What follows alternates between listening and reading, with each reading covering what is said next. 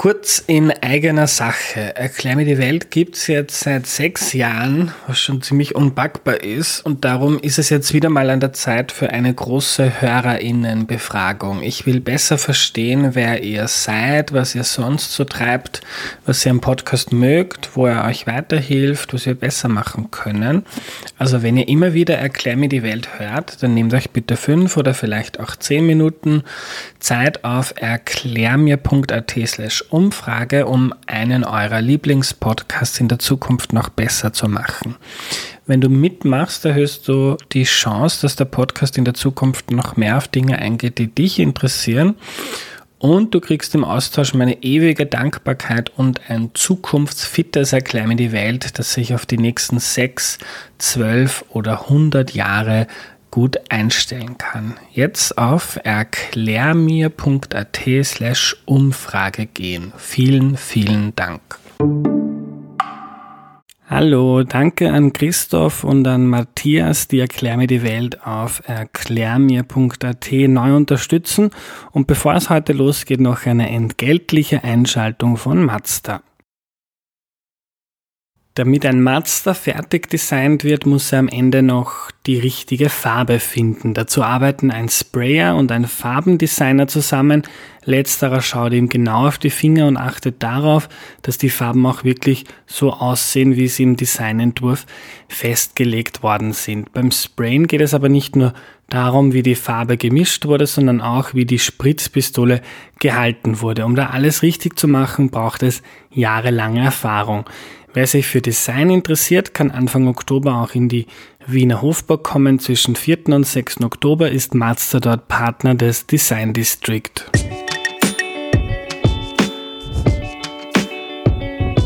Hallo, ich bin der Andreas und das ist Erklär mir die Welt, der Podcast, mit dem du die Welt jede Woche ein bisschen besser verstehen sollst.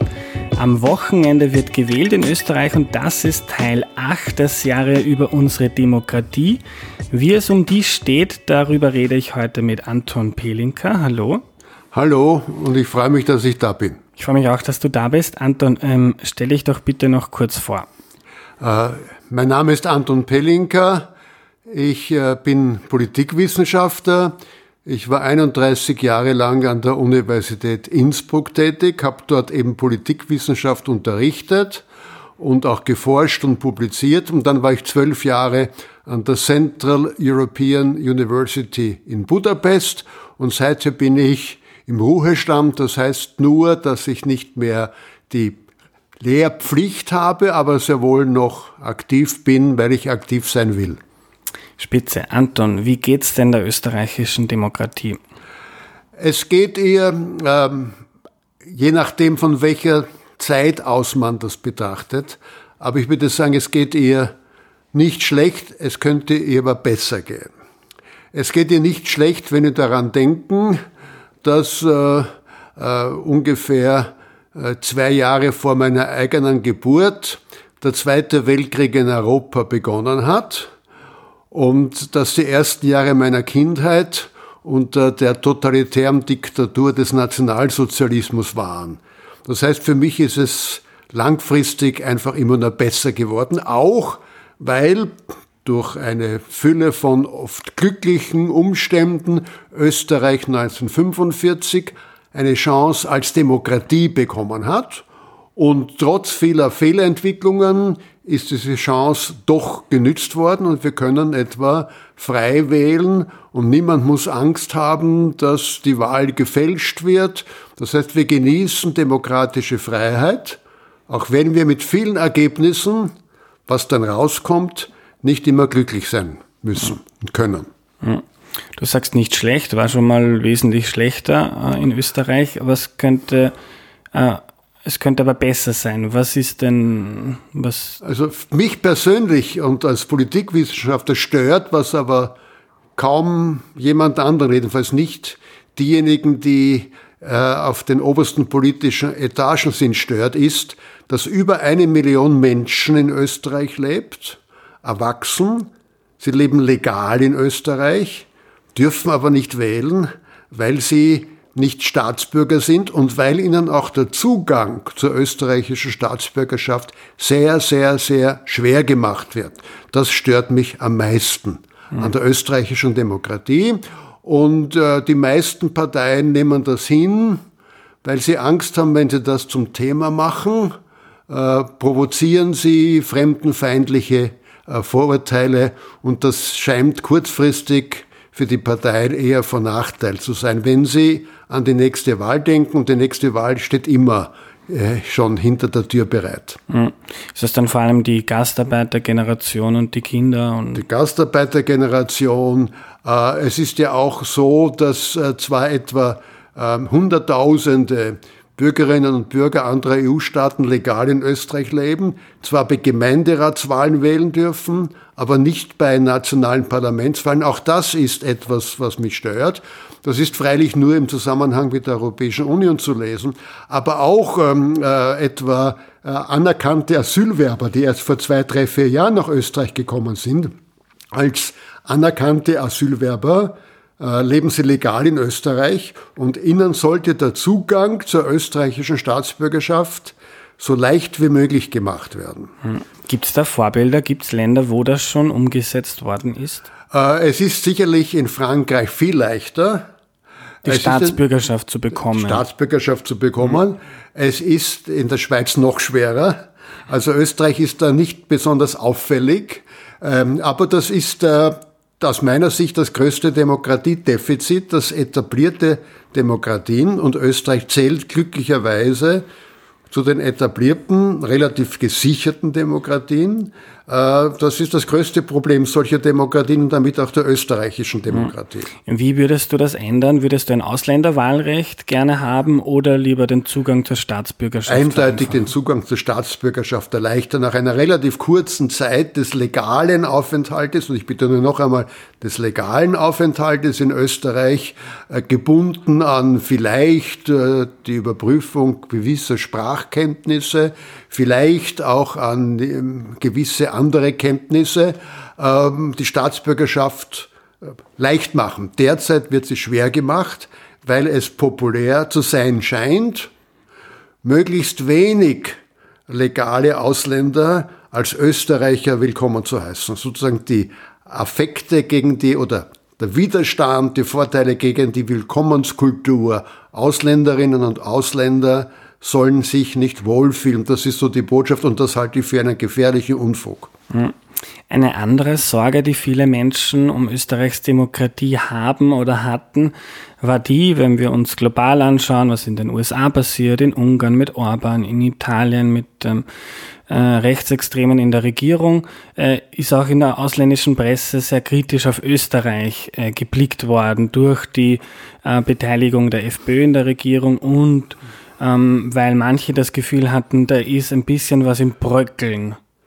Wie siehst du das? Diese Kritik, äh, der würde ich zustimmen. Nur mhm. dürfen wir nicht vergessen, die Freiheitliche Partei ist schon 1983 zum ersten Mal in die Bundesregierung gekommen, damals im Bündnis mit der Sozialdemokratischen Partei. Dann wieder 2000, damals im Bündnis mit der ÖVP, wieder dann 2017. Wir haben also Erfahrungen, das ist kein Neuland das betreten wurde. Aber ich halte es für problematisch, dass eine Partei, die jedenfalls auch eindeutig rechtsextreme Elemente beinhaltet, die FPÖ ist nicht nur rechtsextrem, aber sie umfasst auch rechtsextreme Elemente, dass diese Partei in der Regierung ist. Aber wir dürfen nicht vergessen, im Hintergrund steht, dass äh, ungefähr 20 Prozent der Österreicherinnen und Österreicher diese Partei gewählt haben und vermutlich wieder wählen werden. Das heißt, ich sehe das Problem, bei dem wir zunächst zu denken beginnen müssen, in der Bereitschaft vieler Menschen in Österreich eine solche Partei zu wählen. Das ist das Problem eigentlich. Hm. Kannst du uns kurz eine Abgrenzung geben? Ich glaube, das fällt vielen schwierig zu beurteilen. Manche sagen, die FPÖ ist ganz klar eine rechtsextreme Partei. Die FPÖ sagt auf keinen Fall. Es gibt manchmal ein paar Einzelfälle und die werden dann aus der Partei ausgeschlossen. Was ist rechtsextrem und wo verläuft da die, die Grenze? Es gibt keine eindeutige, klare Grenze, aber zunächst einmal gibt es ja in Österreich ein Verbotsgesetz. äh, die Betätigung im nationalsozialistischen Sinn und die Leugnung des äh, entscheidenden Verbrechens des Nationalsozialismus, äh, der Massenmord als Juden als eigentliches Ziel des Regimes, das ist verboten. Und wer damit herumspielt, ist eindeutig rechtsextrem. Ein Großteil, ich würde vermuten, die Mehrheit derer, die FPÖ gewählt haben oder vielleicht FPÖ wählen, sind nicht rechtsextrem. Sie sind aber nicht sensibel genug, um zu sagen, eine Partei, die auch, wenn auch nur als Minderheit, solche Rechtsextremisten duldet und hat. Und offenbar ist es kein Zufall, dass das vor allem oder fast nur bei der Freiheitlichen Partei immer auftaucht, diese sogenannten Einzelfälle. Eine solche Partei will ich nicht wählen. Das sagen viele, aber eben ungefähr 20 Prozent der Menschen in Österreich sagen das nicht so. Wie geht man dann mit der FPÖ um? Manche sagen überhaupt nicht mit der reden, andere, Sebastian Kurz sagt lieber einbinden, ist eine normale Partei, viele wählen sie. Hm, sie sitzen im Parlament. Äh, wir haben ähm, eine Folge über die FPÖ mit Oliver Bink von der Presse äh, hier in Erklär mir die Welt gemacht. Oliver hat gesagt, äh, es ist eine hm, demokratische Partei, die seit Jahrzehnten nach den Spielregeln der Demokratie in Österreich spielt, ganz normale Partei. Wie geht man mit der FPÖ um?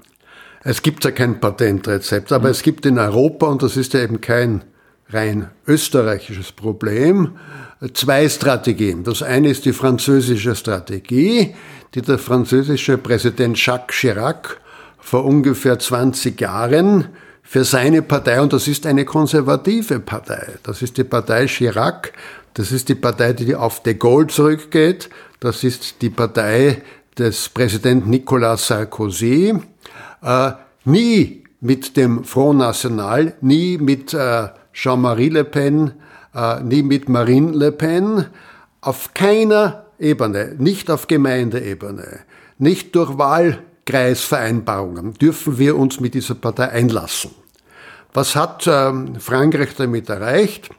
Äh, Marine Le Pen vertritt nach wie vor eine große Partei, aber sie ist nie an die Regierungsmacht gekommen. Das heißt, eine Strategie ist, wenn wir schon, weil wir eben demokratisch sind, nicht verhindern können und verhindern wollen, dass relativ viele Menschen eine solche Partei wählen, müssen wir klar machen, in die Regierung darf eine solche Partei nicht kommen. Das ist eine Strategie. Ähm, die war insofern nicht erfolgreich, als Marine Le Pen nach wie vor eine große Partei repräsentiert. Sie war aber erfolgreich, dass äh, die Französische Republik nie in der Lage war, hier einen Vertreter der Partei Marine Le Pens äh, zu europäischen Ministerräten schicken zu müssen, weil die eben nicht in der Regierung waren. Äh, die andere Strategie hat schon begonnen unter Bruno Kreisky, der ja die Koalitionsregierung von 1983 vorbereitet hat. Eine Art Umarmungsstrategie. Wir müssen eine solche Partie umarmen, indem wir hier sie in die Regierungsverantwortung holen, wird sie langsam diese rechtsextremen Wurzeln, Verwurzelungen, diese Einzelfälle langsam abschütteln. Sie wird zu einer Normalpartei, zu einer normalen, demokratischen Rechtspartei werden, das Rechtsextreme wird verschwinden.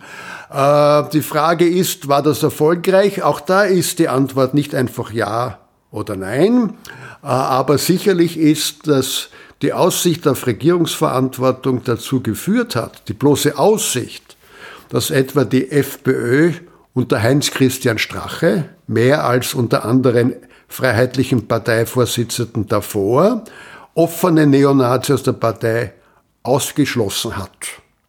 Äh, das kann man als einen gewissen Erfolg sehen. Das ändert nichts daran, dass aber die Summe der Einzelfälle doch deutlich zeigt, dass die Freiheitliche Partei auch nach dreimaliger Regierungsbeteiligung noch immer auch rechtsextreme Elemente beinhaltet. Mhm. Und wenn wir jetzt vielleicht weggehen vom, vom Extrem, dann, äh, ich kriege immer wieder Rückmeldungen, warum wird so schlecht über die FPÖ gesprochen, ist eine ganz normale Partei. Ich antworte dann, ähm, ist eben keine ganz normale Partei, weil zum Beispiel der Ex-Vorsitzende Strache von sich gesagt hat, wenn wir könnten, würden wir es so wie Orban machen. Und egal, was man für politische Einstellungen hat, ob links, rechts, liberal oder konservativ, äh, Orban gängelt die Medien, den Rechtsstaat, äh, Minderheiten. Das ist einfach mit einer Demokratie meiner Meinung nach nicht äh, zusammenzukriegen. Ja. Und dann ist die FPÖ dann noch immer eine problematische Partei, demokratiepolitisch, selbst wenn sie oder wenn sie jetzt vielleicht unter Hofer diesen Strich schafft, nach ganz rechts außen? Äh, es ist eine problematische Partei, aber es gibt natürlich autoritäre Tendenzen. Unter dieser Überschrift würde ich etwa die Tendenzen, die in Ungarn äh, an der Regierungsspitze sind, zusammenfassen die gibt es natürlich auch anderswo. Das heißt, die Freiheitliche Partei hat da kein Alleinstellungsmerkmal. Aber die autoritären Tendenzen, etwa äh, das Unverständnis gegenüber Medienpluralismus, gegenüber Medienkritik, das ist in der Freiheitlichen Partei sicherlich deutlich stärker ausgeprägt als bei anderen Parteien. Insofern ist die Freiheitliche Partei zwar eine demokratisch gewählte, in dem Sinn demokratisch legitim existierende Partei, aber es ist nicht einfach eine Partei wie alle anderen auch. Hm. Ähm, ganz kurz zu Ibiza. Glaubst du, dass das Ibiza-Video Österreich irgendwie nachhaltig, langfristig äh, prägt oder verändert? Oder war das so einer von vielen Skandalen, die es halt in Österreich gibt? Es hat Österreich insofern beeinflusst, als zwei Politiker, auch wenn das vielleicht Sie noch nicht so wahrhaben wollen, politisch erledigt hat. Heinz-Christian Strache ist politisch erledigt, Johann Gudenus ist politisch erledigt und die ÖVP zur Zeit des Ibiza-Videos oder des, des Zeitpunktes, als das gezeigt wurde der Öffentlichkeit, Regierungspartner der Freiheitlichen Partei, hat Schwierigkeiten gehabt, diese Koalition aufrechtzuerhalten. Kurz ist er deswegen Ex-Bundeskanzler, Altbundeskanzler wegen Ibiza. Und er wird Schwierigkeiten haben, einfach weiterzumachen mit der Freiheitlichen Partei. Also auf der politischen Ebene hat es der Freiheitlichen Partei wesentlich Glaubwürdigkeit und Regierungsfähigkeit weggenommen. Ob das ausreicht, sie wirklich als Koalitionspartner hier auszuschalten, da mache ich ein großes Fragezeichen. Aber auf der politischen Ebene hat es was erreicht. Hat es in der Gesellschaft etwas erreicht? Da bin ich nicht sehr sicher. Wir sehen ja auch Beispiel Europaparlamentswahlen kurz nach dem Zeigen des Videos. Wir sehen ja auch bei doch sehr verlässlichen Meinungsumfragen, die Freiheitliche Partei ist nicht abgestürzt. Sie ist zwar schwächer geworden, aber das ist kein tiefer Absturz. Viele Menschen in Österreich sagen, alle Politiker sind korrupt. Jetzt hat man halt einen erwischt und dass der zufällig Strache heißt, das sollte uns nicht weiter stören. Hm. Ähm, wie ordnest du mit deiner jahrzehntelangen Erfahrung und mit Blick auf Österreichs äh, lange Politikgeschichte diese eineinhalb Jahre schwarz-blau oder türkisblau, wie auch immer man das nennt, ein? Manche sprechen da vom ähm, Beginn der dritten Republik, am Bruch in Österreichs Geschichte. Wie siehst du das? Also ich sehe keinen großen Bruch. Ähm, es gibt zwei Punkte, die man kritisch hervorheben kann, was in der Regierung Kurzstrache quasi neu begonnen wurde. Das eine ist äh, die Zurückdrängung sozialpartnerschaftlicher Elemente, äh, dass man etwa im Bereich der Sozialversicherung Institute Arbeitnehmervertreter in der Annahme, das werden auf absehbare Zeit immer Sozialdemokraten, Sozialdemokratinnen sein, geschwächt hat und Arbeitgeber gestärkt hat. Das ist ein Punkt. Übrigens, das hat die Regierung Schüssel ja auch schon versucht. Das ist im Rahmen der Spielregeln einer demokratischen Republik kritisierbar, aber legitim. Das ist Parteipolitik, das ist die Vertretung eines Interesses. Das Zweite sehe ich differgehender und in dem Sinn grundsätzlich kritischer. Das ist die Bereitschaft, ähm, Österreich zu enteuropäisieren. Etwa durch die äh, nicht umgesetzte von der Europäischen Kommission scharf kritisierte Quotierung der Familienbeihilfen, denn äh, die Europäische Union und ihr Kernstück der Binnenmarkt erlaubt allen Bürgerinnen und Bürgern aus allen Ländern der EU, überall in der EU frei zu arbeiten. die gleichen Ansprüche zu haben wie die Bürgerinnen und Bürger in dem Land, in dem sie arbeiten. Und das hat dazu geführt, dass Zehntausende, vermutlich Hunderttausende, Prototyp rumänische Altenpflegerin, Prototyp äh, slowakische Krankenschwester, Prototyp burgenländischer Bauarbeiter.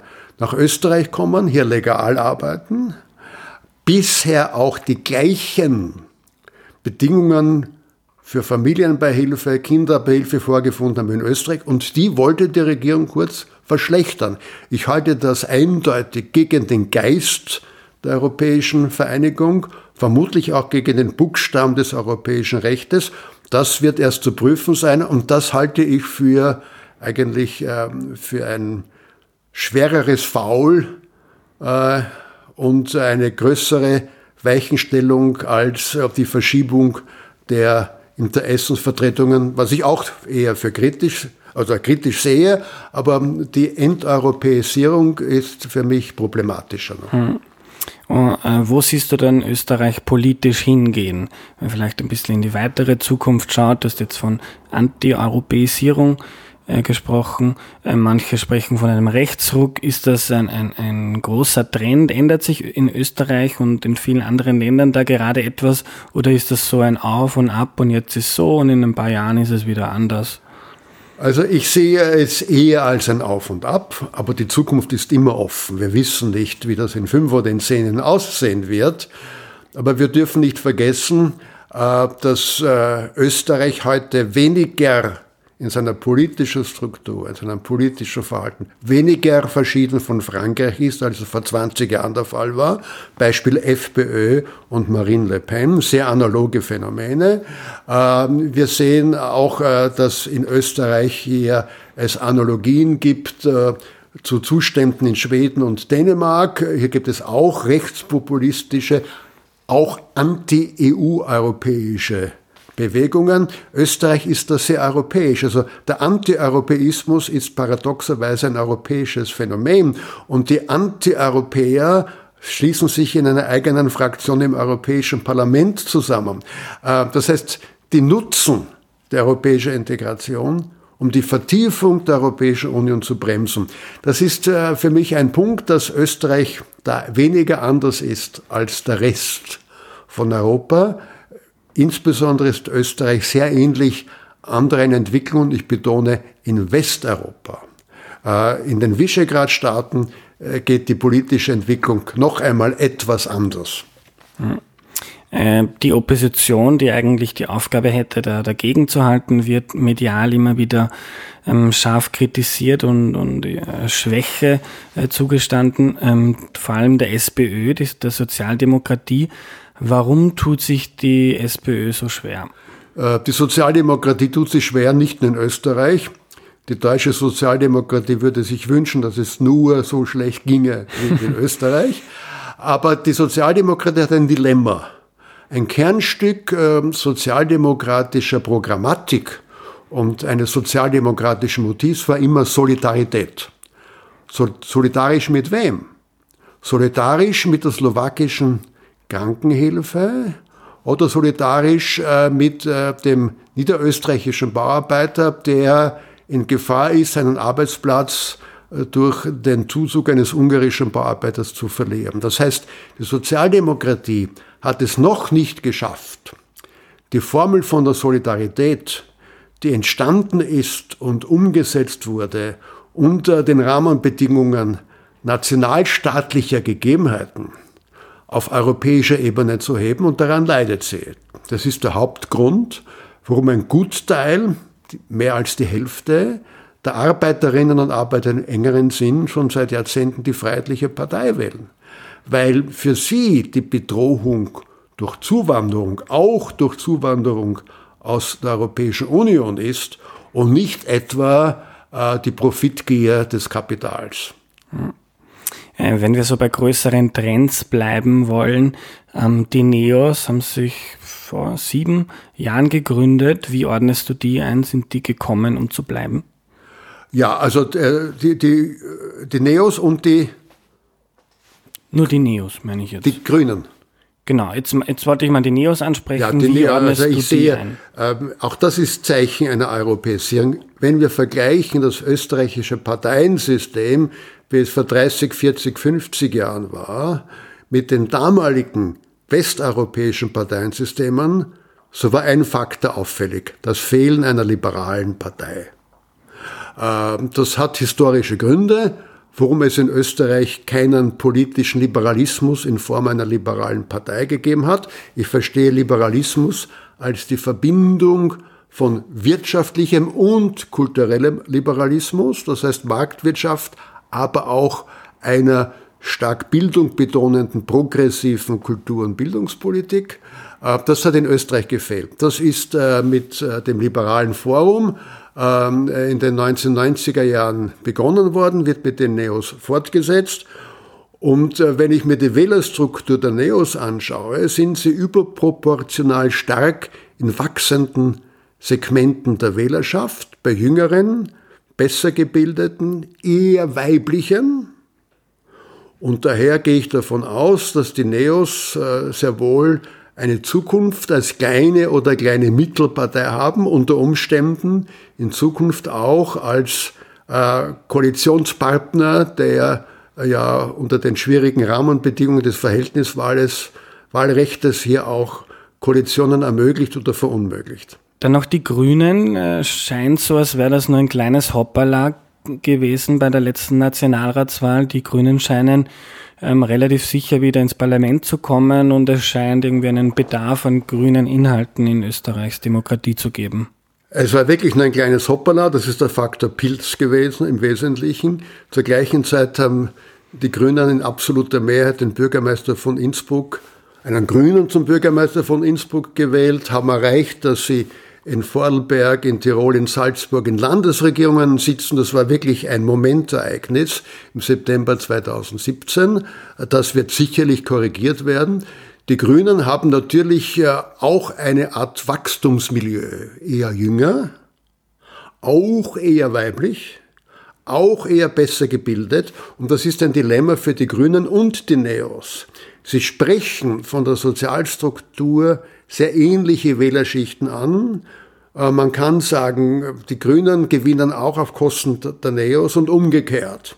Das macht äh, diese Entwicklung problematisch, aber ich gehe davon aus, dass die Grünen, wie überall in Westeuropa, äh, in der vorhersehbaren Zukunft eine wichtige Rolle als kleine oder Mittelpartei spielen werden. Ganz eine andere Frage, oder passt eigentlich hier zu den Grünen. Ähm, viele meiner Hörerinnen und Hörern ist das Klima ein ganz wichtiges Thema. Und gerade im Zusammenhang mit Demokratie und Wahlen kommt da oft was sollen wir schon verändern? Wir Jungen, wir sind so wenige, viele Junge gehen dann vielleicht gar nicht wählen und die Pensionistinnen und Pensionisten sind uns zahlenmäßig überlegen, wie geht man demokratisch damit um, dass die, die über unsere Zukunft entscheiden, nicht die sind, die in dieser Welt dann leben müssen. Äh, man kann nur sehr schwer damit umgehen. Allerdings würde ich die pessimistische Deutung äh, nicht ganz teilen. Es ist ja nicht so, dass selbstverständlich jede Stimme gleich viel zählt, sondern eine Stimme, äh, die bereit ist, von einer Partei zur anderen zu gehen, zählt viel mehr als eine Stimme, die festgeschrieben ist, immer für eine Partei. Um die braucht man sich nämlich nicht zu bemühen. Das heißt, eine junge Stimme, die sich abhängig macht von programmatischer Aussagen einer Partei und sagt, wenn das von der Partei nicht kommt, dann wechsle ich zu der, hat ungleich mehr Gewicht als eine alte Stimme, die aus Gewohnheit und Tradition immer ein und dieselbe Partei wählt. Das heißt, da ist schon deutlich, dass es nicht so einfach nur ist, die Alten sind mehr. Ganz abgesehen davon, in zehn Jahren äh, sind die Jungen von heute auch schon älter und die Alten von heute gehen nicht mehr wählen, weil sie schon tot sind. Das verschiebt sich natürlich. Aber es ist ein grundsätzliches Problem, dass wir hier Entscheidungen treffen in einer Demokratie, die nie vollkommen ist. Und ein Teil der Unvollkommenheit ist, dass wir Entscheidungen treffen, die weit, weit hinein in die Zukunft wirken. Wie könnte man dem entgehen? Indem man etwa Grundsätze formuliert, die mit einfacher Mehrheit nicht verschiebbar sind. Es ist zum Beispiel auch in manchen Demokratien nicht möglich, mit einfacher Mehrheit die Demokratie abzuschaffen. Das ginge übrigens auch in Österreich nicht, denn die Demokratie ist ein zentraler Bestandteil des Bundesverfassungsgesetzes und das könnte man nur abschaffen durch eine Zweidrittelmehrheit im Nationalrat. Das heißt, man könnte Hürden aufbauen um solche knappen quasi Zufallsmehrheiten wie der Brexit im Vereinigten Königreich hier nicht zu erlauben, nicht sozusagen zu entpolitisieren, aber mit einer höheren Schutzwand versehen. Das wäre auch ein Weg, den ich für sinnvoll und für demokratisch begrüßenswert hielte. Mhm. Ähm, das heißt einfach in die Verfassung zu schreiben, Österreich verpflichtet sich dem Schutz des Klimas. Ja, in dieser Allgemeinheit ist das ein bisschen eine Leerformel mit zwei E. Zum, was heißt das? Du versteht ja, jeder was anderes das, drunter. Ja, Man muss sagen, Österreich verpflichtet sich zum Beispiel den CO2-Ausstoß äh, innerhalb der nächsten Jahre äh, so und so zu verringern. Äh, da muss man natürlich mit Naturwissenschaftlern und Wissenschaftlerinnen sprechen, damit das ein realistisches Ziel ist. Aber allgemeine Vorstellungen wie mhm. äh, wir verpflichten uns zum Klimaschutz, das würde ich sagen. Mhm das ist sinnlos, mhm. weil jeder und jede das anders interpretiert. Mhm. Und wie wird das dann praktisch, praktisch ausschauen? Äh, zwei Drittel der Abgeordneten im Parlament beschließen das. Es steht dann in der Verfassung, ja. Österreich wird sagen wir, bis 2050 klimaneutral. Ja. Ähm, und das heißt konkret, muss auch, was klimaneutral ist, auch genau, genau definieren. Genau, das heißt CO2-Emissionen werden netto ja, das auf Null gesenkt. Konkretisierung. Ähm, was wird dann passieren, wenn eine Regierung kommt, die vom Pfad total abgeht und äh ja, dann ist natürlich äh, auch äh, die unabhängige Justiz am Ball, nicht?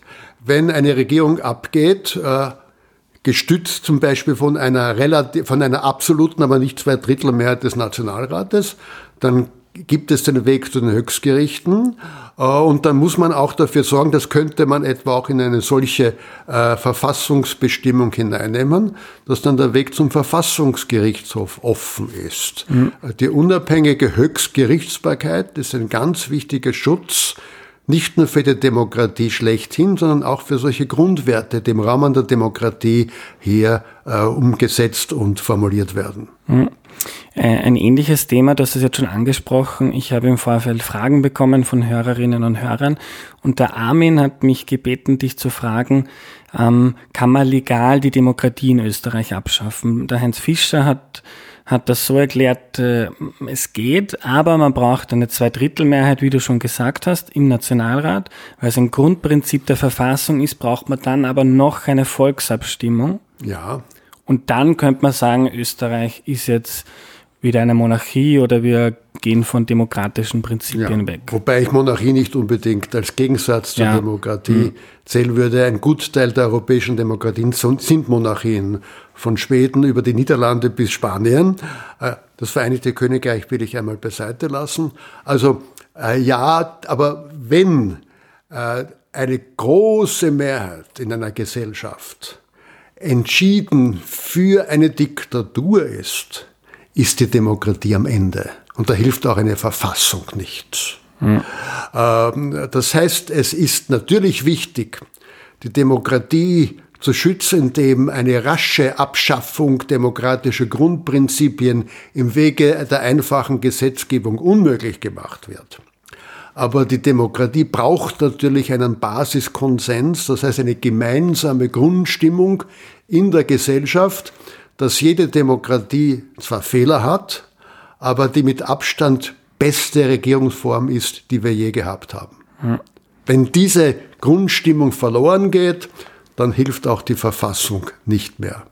Ich habe dann ein bisschen nachgelesen, habe das ganz interessant gefunden. In der deutschen Verfassung gibt es scheinbar ein, äh, eine sogenannte Ewigkeitsklausel und gewisse demokratische Prinzipien kann man nicht auf legalem Weg aushebeln. Die sind für einmal, für immer so festgelegt worden.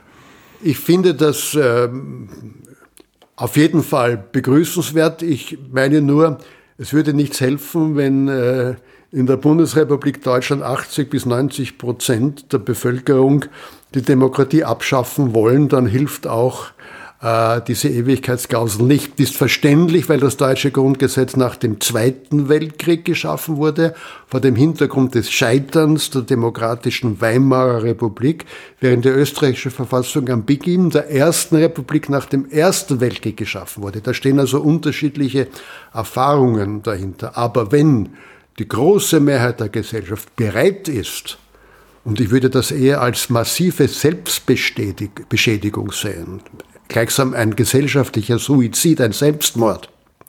Die Demokratie abzuschaffen, wird keine Verfassung der Welt das verhindern können. Äh, zum Ende würde ich gerne mit dir noch darüber reden, wie wir Österreichs Demokratie ein bisschen lebendiger oder besser machen können. Du hast schon gesagt, ähm, viele Menschen leben hier, werden durch die Politik beeinflusst, können aber die Politik nicht beeinflussen, dürfen nicht wählen. Ähm, eine Debatte, die vor allem immer von der FPÖ angestoßen wird, ist die direkte Demokratie. Das heißt, dass Menschen öfter ähm, wie in der Schweiz abstimmen können, will ich diese politische Maßnahme ja oder nein? Will ich ein Minarettverbot ja oder nein? Was hältst du davon? Äh, direkte Demokratie als Ergänzung zur grundsätzlich repräsentativen Demokratie, also parlamentarischen Demokratie, ist möglich, in vielen Punkten auch sinnvoll. Wir sehen das am Beispiel der Schweiz. Die Schweiz ist eine indirekte Demokratie und der Schweiz entscheidet auch letztlich das Parlament.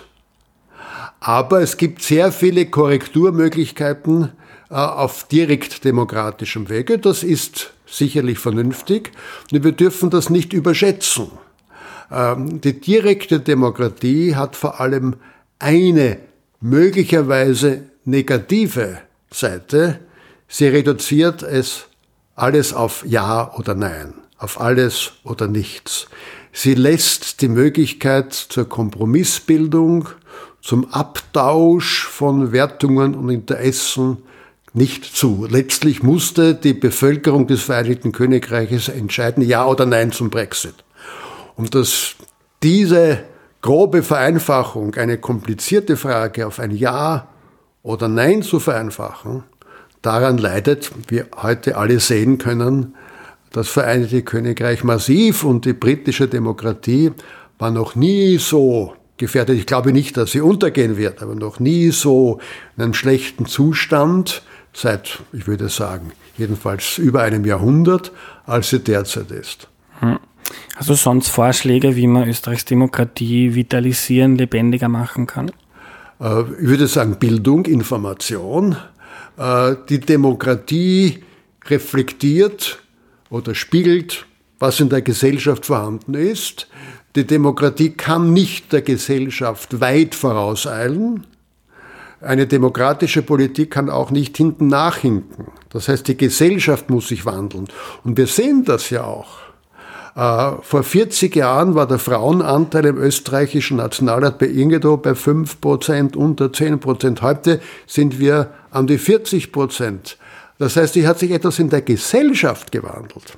Etwa, dass äh, Frauen verstärkt hier an Universitäten studieren, etwa, dass Frauen verstärkt in die Berufswelt eingestiegen sind, etwa, dass auch Männer verstärkt bereit sind, eine gesellschaftliche Gleichheit zwischen Frauen und Männern zu akzeptieren.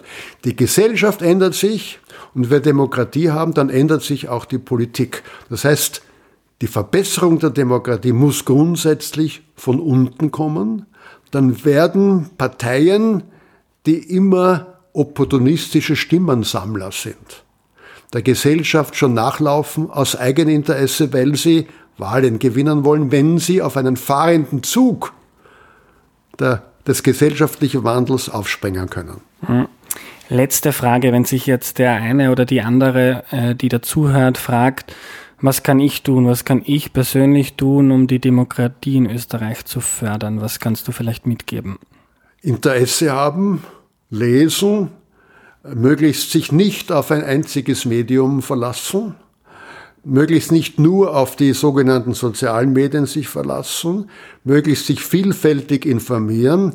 Ich weiß schon, das ist zeitaufwendig, das macht Mühe, aber wenn man sich dieser Mühe nicht unterzieht, ist man gleichsam auch mitbeteiligt an Zuständen, die man dann im Nachhinein kritisiert. Danke, Anton. Gerne.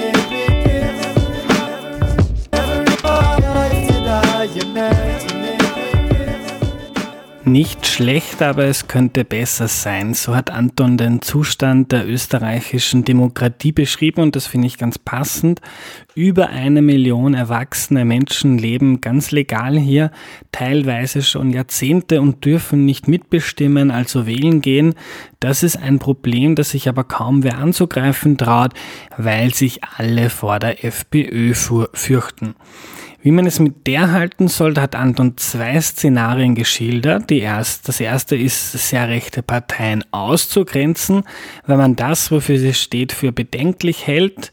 Da zeigt die Vergangenheit etwa in Frankreich, dass das mäßig erfolgreich ist. Die zweite Strategie ist das Einbinden, das, was in Österreich jetzt schon ein paar Mal gemacht wurde.